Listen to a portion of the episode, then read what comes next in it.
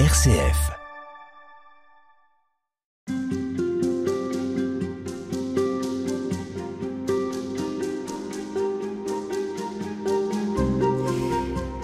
Je rappelle que vous publiez La blessure et la grâce, Gabriel Ringlet. Ce livre paraît aux éditions Albert Michel.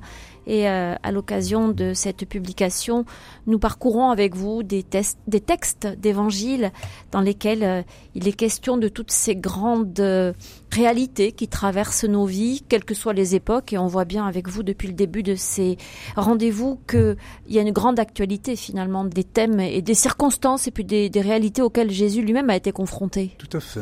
C'est très étonnant quand même. Hein je ne me lasse jamais de reparcourir les évangiles. Chaque fois qu'il y a une nouvelle traduction, je m'y précipite et à chaque moment, je redécouvre un texte qui est d'une vivacité et qui rejoint nos vies tout à fait concrètes de manière absolument inouïe.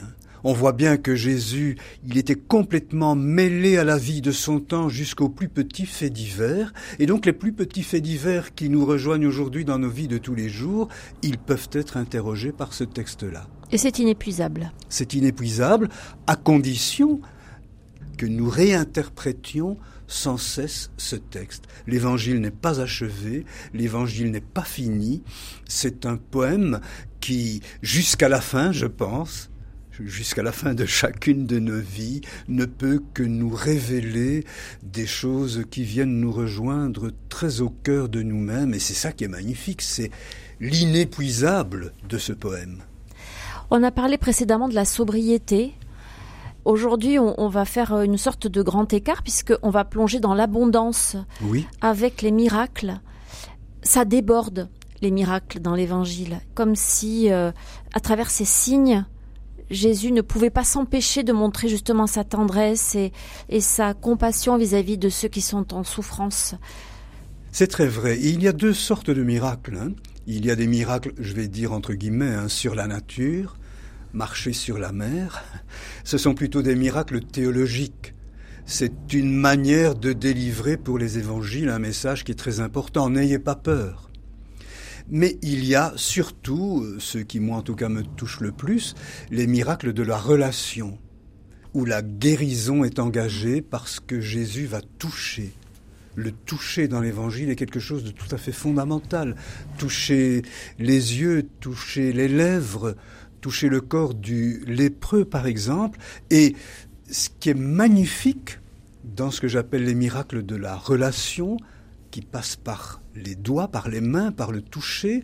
Ce qui est magnifique, c'est que ce sont des miracles qui vont réintégrer dans la vie de tous les jours quelqu'un qui était exclu.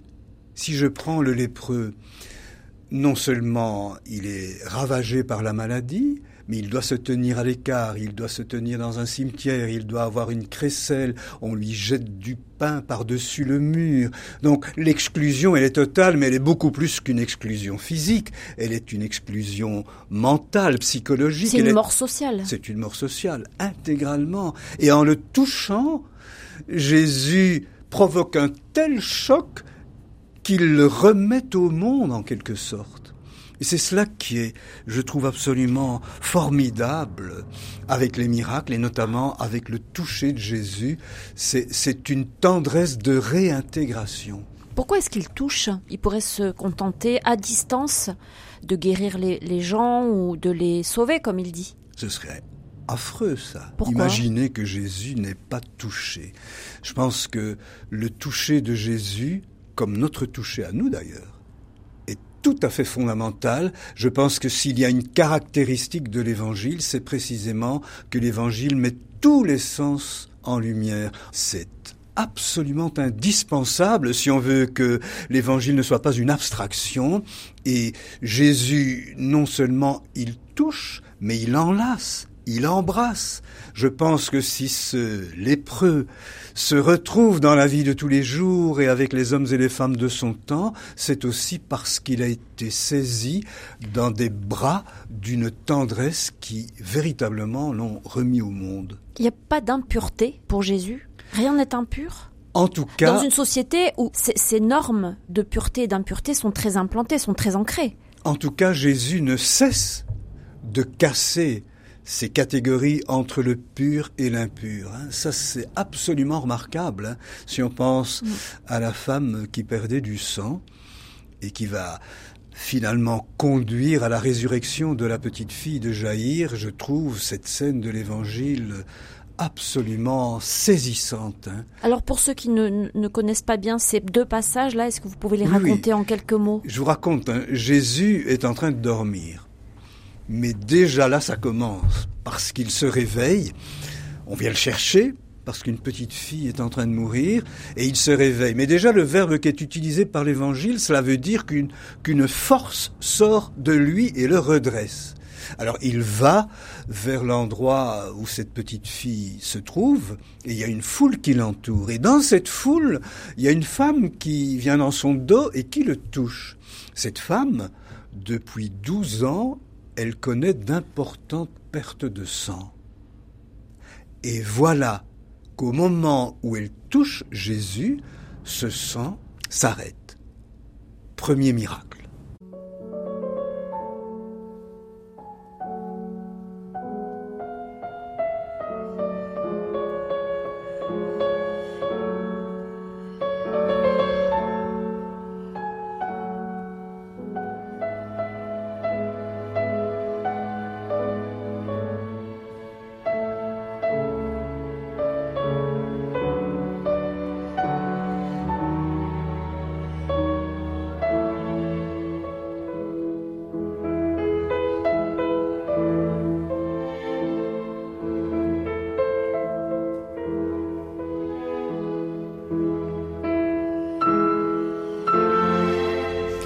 Alors cette scène, euh, Gabrielle Ringlet, elle est vraiment extraordinaire parce que cette femme qui perdait du sang depuis 12 ans, vous l'avez dit, elle touche par derrière d'ailleurs, hein, au milieu de la foule, le manteau de Jésus et elle est instantanément guérie.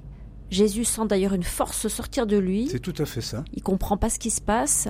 Les disciples d'ailleurs euh, lui disent mais comment ça tu, sens que quelqu'un t'a touché? Tout le monde te touche. Mm-hmm. Et après qu'est-ce qui se passe? Elle est plus que touchée, hein. elle, est, elle est ressuscitée pour moi. Cette femme? Oui, parce que vous imaginez dans le contexte du temps, cette perte de sang qu'elle avait l'excluait de tout comme le lépreux.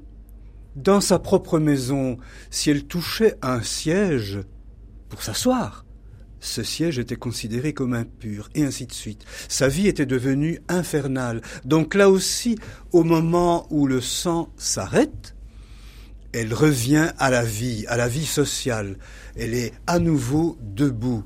Mais la force qui est sortie de Jésus quand Jésus a touché cette femme et a provoqué ce choc chez elle, cette force, elle a rejoint Jésus par un autre chemin, car c'est habité par la force de cette femme qu'il arrive chez la petite fille et qu'il va toucher cette petite fille en lui disant Relève-toi. Cette petite fille qui, entre-temps, est morte Oui. Parce que, euh, entre guillemets, il a perdu du temps avec cette femme. C'est ça, on dit qu'il est arrivé trop tard. Il est arrivé trop tard. Mais comme l'évangile est très construit, cette petite fille, elle a 12 ans. Mm. La femme qui perdait du sang, elle a 12 ans. Donc elle en perdait depuis 12 ans. Elle en perdait depuis 12 ans, pardon, oui. Et donc vous voyez le chemin. Jésus se lève parce qu'on l'appelle, une force sort de lui, il la communique à cette femme, cette femme se redresse, elle communique une autre force à Jésus, c'est avec cette force-là qu'il arrive devant la petite fille et qui lui dit Talita Donc relève-toi ma petite chérie. Hein. c'est euh, absolument inouï. La hein. traduction c'est ça. Hein. Mon Agnel petit agneau, quoi. Mon petit agneau, oui. C'est de toute beauté. Hein. Je crois que nous avons avantage parfois à goûter les, mots du vocabulaire de Jésus qui viennent vraiment de sa langue sémitique. C'est extraordinaire. Et là, il est vraiment question de tendresse. Hein. Nous sommes en pleine tendresse, avec beaucoup de réalisme, comme les grands ermites. Hein. Si vous allez à travers la montagne pour rencontrer un ermite, parce que vous avez envie euh, d'une petite cure de sainteté. Qu'est-ce qu'il vous dit quand vous arrivez euh, Est-ce que vous voulez un potage hein ou une tasse de thé? Donc Jésus aussi, euh, devant cette petite, dit donnez-lui à manger. Son premier réflexe. Moi j'aime beaucoup, beaucoup cette scène et la liaison entre cette femme et cette petite fille. C'est vraiment cela, le cœur du cœur du miracle de l'Évangile. Mais alors pour nous, là, comment ça peut résonner? Mais moi, je pense que nous sommes capables de faire des miracles. Nous sommes capables d'avoir un toucher qui guérit.